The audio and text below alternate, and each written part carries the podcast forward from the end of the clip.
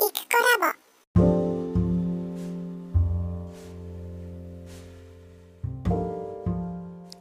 こんにちは、イクコラボです。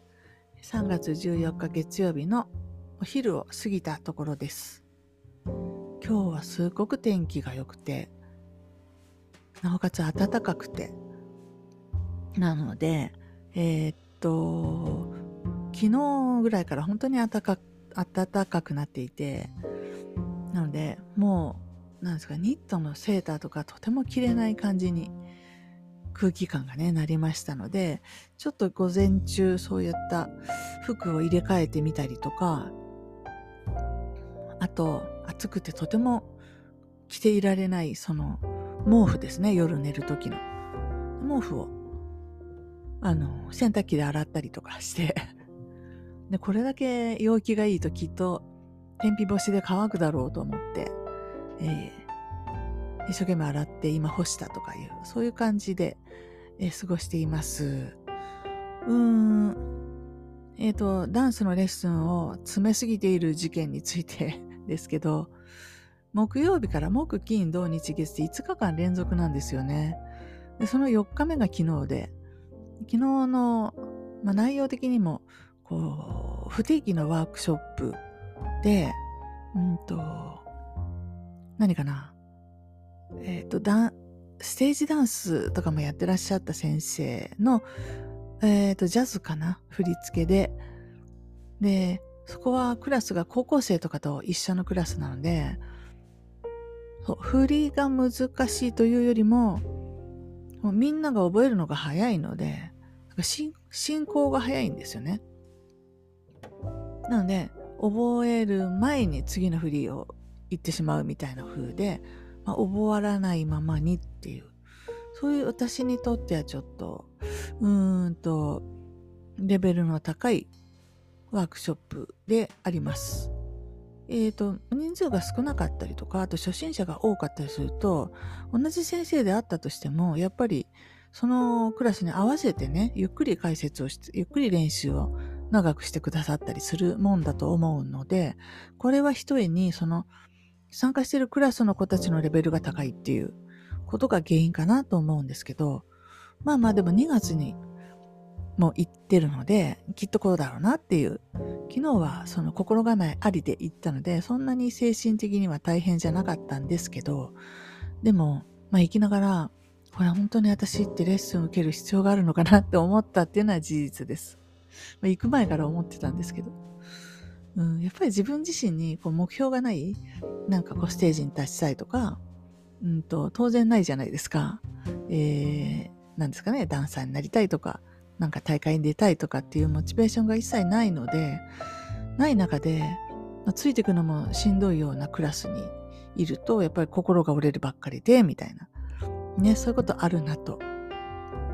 思いました。で、モチベーションの話でいくと、今はやっぱり、そう、まあ大きな流れで言うと、もう本当に、今からそういう何かの大会に出たいかっていうところで、いや、出たくないっていう。むしろ。うん。ってなった時に、で、今やろうとしてるのが、15秒ぐらいの踊ってみた動画はやってみたいねって。で、自分で曲を選んでいいのであれば、もっとわかりやすい、それこそね、あの、うんと、80年代のディスコとかの曲、アースウィンドファイヤーとか、あわかりやすくノリよくかっこいい そういう曲に、で、えー、YouTube とかで探すと、それを、なんか振り付け作って踊ってる人たちがいるので、それを踊ってみればいいわけで、ほとんど、なんて言ったらいいんだろう。自分の今できそうなレベルに合わせた、えー、チョイスで、で、レベルに合わせた秒数で、で15秒とかですよ。で、やるっていう道もあるなって思っちゃってて、で、それについて、いや、面白そうやりたいっていう人がいてくれたおかげで、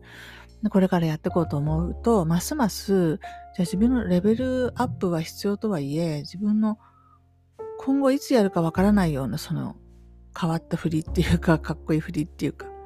が、うん、うん、やらなくてもいいかもしれないって本当思うんですよね。昨日はね、あの、えっ、ー、と、2クラス連続でワークショップがあって、前半がアップ、アップテンポのアップですね。早いって言われてるやつで。で、後半がスローで、スロっていうのはまあバラード、基調の曲みたいな、そんなイメージなんですけど、でも前半何やってるか見たかったんで、ちょっと早めに行って見てたら、 aespa ちゃんの曲で、いや、私 aespa の曲好きで、K-POP のあの少女、あの女女性、女の子グループですけど、 aespa ってすごいかっこよくって。で、えっ、ー、と、後半で使った曲はちょっと知らない曲なんですけど、私たちが受けた方でね、特にね、そんなゆっくりでも何でもなくって早いじゃんっていう。でも、どっちか言ったらやっぱり前半がヒップホップベースなのかなと思って。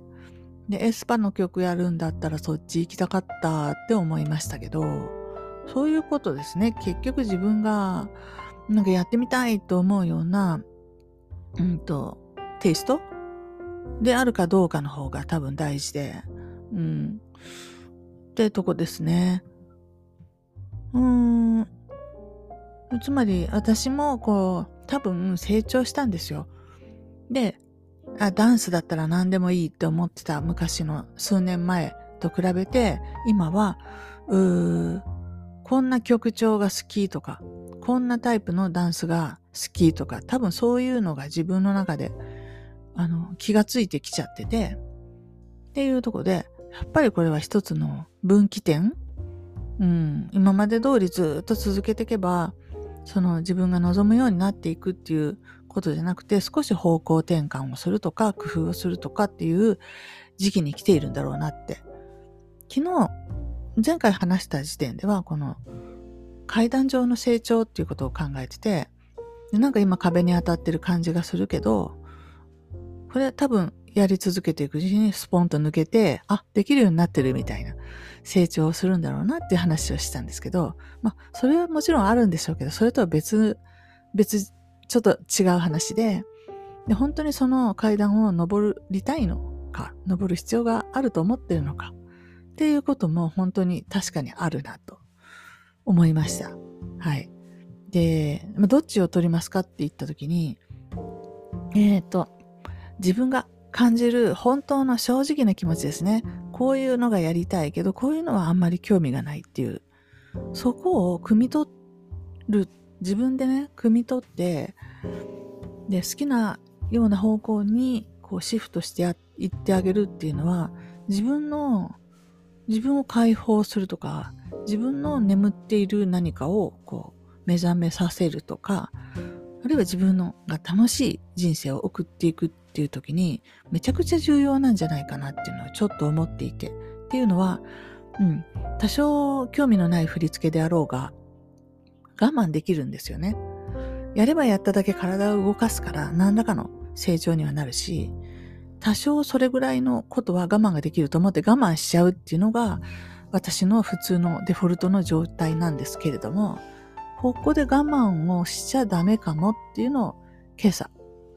あ毛布を干しながら思ったことです。うんと、そうですね。小さい頃の例で似たようなことあったんですけど、私、その昭和生まれのあの子供のね、まあご多分に漏れずというか、ちっちゃい頃からピアノを習わされていて、ピアノ教室に通わされていて、4歳から行ってて、でどうですかね、小学校に上がる頃にはもう自覚的にはっきりと好きじゃないと、つまらないと、ピアノを弾くことが。そういう自覚がすごいはっきりあって、親にも何回も何回もやめさせてくれっていうか、毎回言ったぐらいの、レッスン日のたびに行きたくないって言って泣くとかね、そういうのをしてたんですけど、まあ親も頑固で、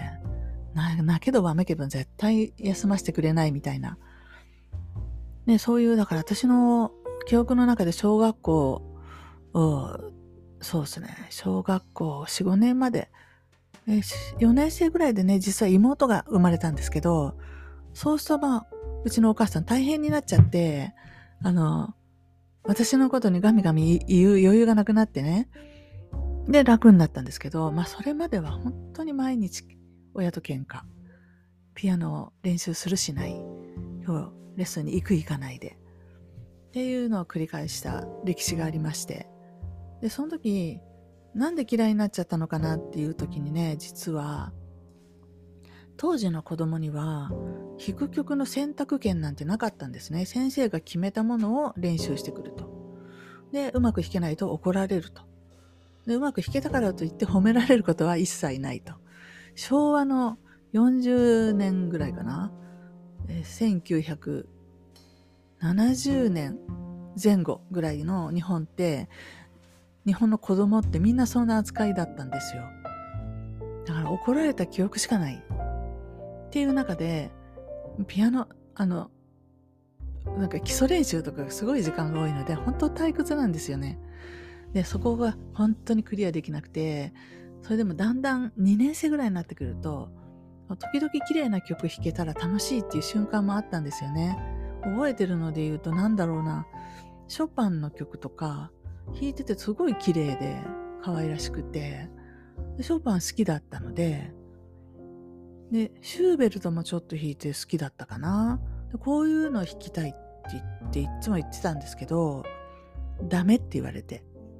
モーツァルトしかダメって。なぜって言ったら、音大を受けるのにはモーツァルトが弾けないと入れないからって。ちょっと待ってくださいよ。私、ピアノ大嫌いって言ってるでしょ？音大に行くのおの字もないよねって。親と先生で勝手にそういう話になっていて、子供の意思は完全無視ですよ。で、私、だから3、4年の時には、普通のレッスンの他にソルフェージュって言って、あれ何？楽点？あの、和音バンって弾いて、何の音か当てるとか あと、流れてる曲を譜面に起こすとか、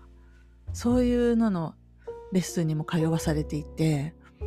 で、これがね、全くわからないんですよね。ほとんど。で、波長長の曲をなんか他の、うん、なんだろう、都庁長に書き直すとか、そういうことするんですけど、なんか、できる子たちはさーっとするんですね。で、私は一生懸命考えないとできなくて、なんならピアノで弾いてみてとかしないと、譜面なんか書けないし、あと、シャープがいくつつくとかね、なんとか蝶々はシャープが何個とか、そういうことも、なぜなのっていや、なんとなくそんな感じだけど、どうしてこれはフラットではなくてシャープなのみたいな。なんか基本どこから分かってなくて、めちゃくちゃ辛かったんですね。で、これがこういう音大に入るってこういうことなんだと思ったらもう絶対に無理だしって。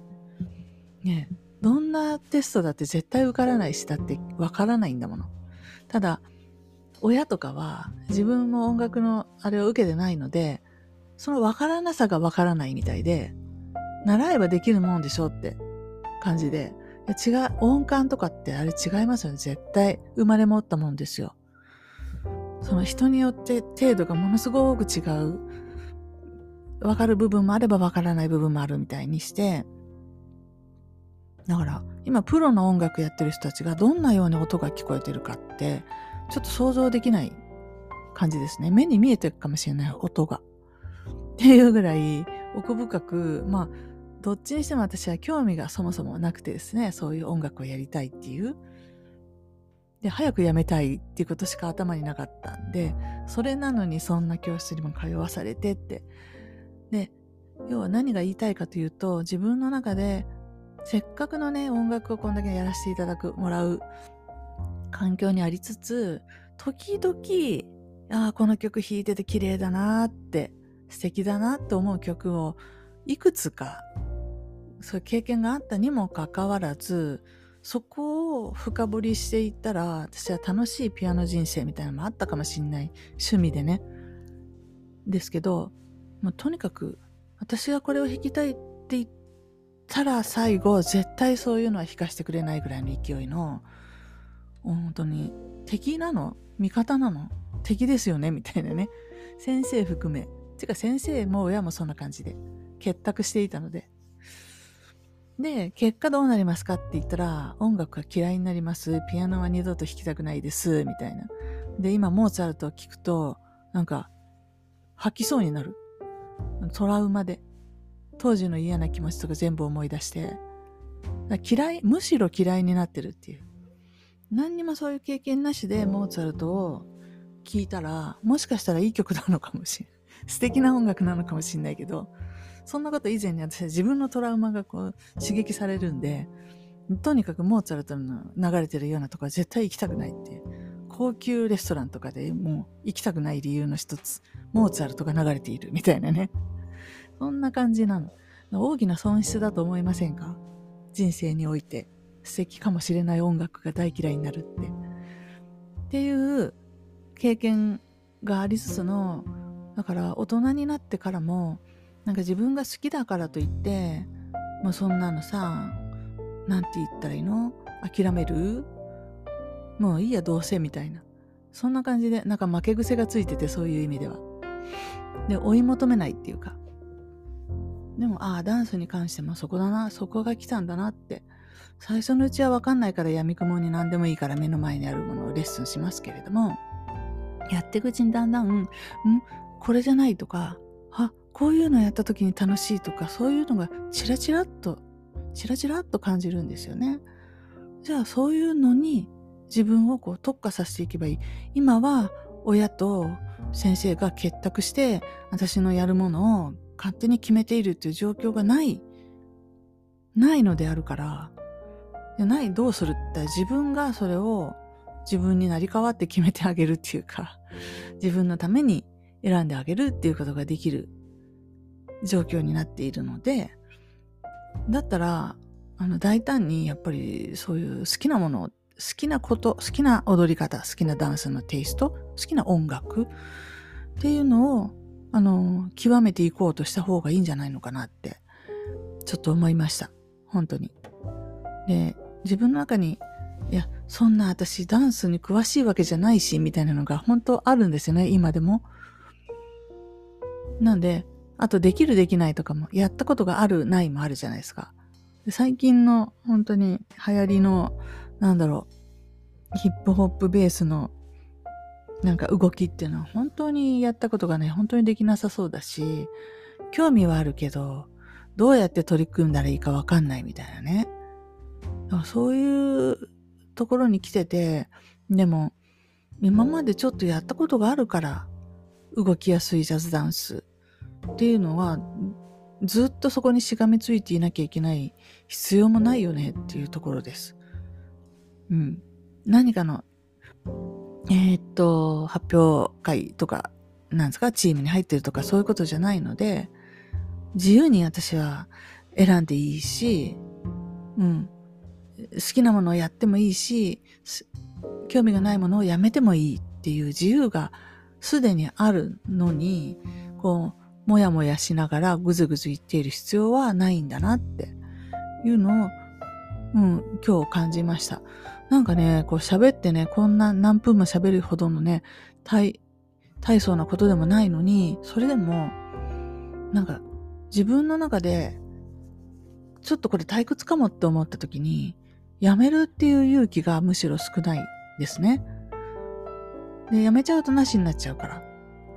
で、その、興味があるかもって思ってることについては、まあ、やったことがないことだったりするので、怖いし、あとどうやってって始めたらいいかわかんないし、みたいな ところで、やっぱり今まで通り前にやったことがあることっていうのを続けてった方が楽みたいなのあるんですよね。あの例のホメオスタシスとかいうやつですかね。でもこれをやってると、それをやっちゃってると、次のものを探しに行こうと自分がしないから、ずっと続くと。で、自分的なそのあの、客観的にもこのもう上限が見えているというか、ここ以上には行きそうにないなっていうのがあるし、なおかつ自分もなりたい、うまくなりたいっていう強烈なそういう欲求がないっていうところで、うん、あの、あんまり執着せずに減らしていくとか、いう方向を考えようかなって思いました。まあ今ダンスの話で言ってますけれども、うんと、他の活動についても全く同じで、実は感じ始めている退屈とか、慣れてしまってね、新鮮さがなくなっちゃってるっていうのも含めて、退屈だなって思うっていう のを、もう、それでもやり始めたんだから我慢してやるのが当たり前みたいになってる、この自分の常識を壊して打ち破って、で常に新鮮な自分、新鮮なこう驚きとかワクワクとかを感じながらずっと生きるためには、とにかく慣れてしまって、もうこうやればこうなるって分かってるようなことをやめていくっていう作業をしないとできないんだなっていうのを思いました。で、どちらを選ぶかって言ったら、常に新鮮でワクワクして、本当に今ある時間を最大限輝いて、え、生きようと思うと、まあそんな退屈なことに付き合ってる時間なんかないわけなんで、うん、だからいかに慣れていて安全で安心だって言ったって、そういうものは、とはもうやめていく、別れていくっていう方向にしていかないとダメだなって思いました。うん、今日お話しした、したかったのは多分そういうことかな。でした。では本日は以上です。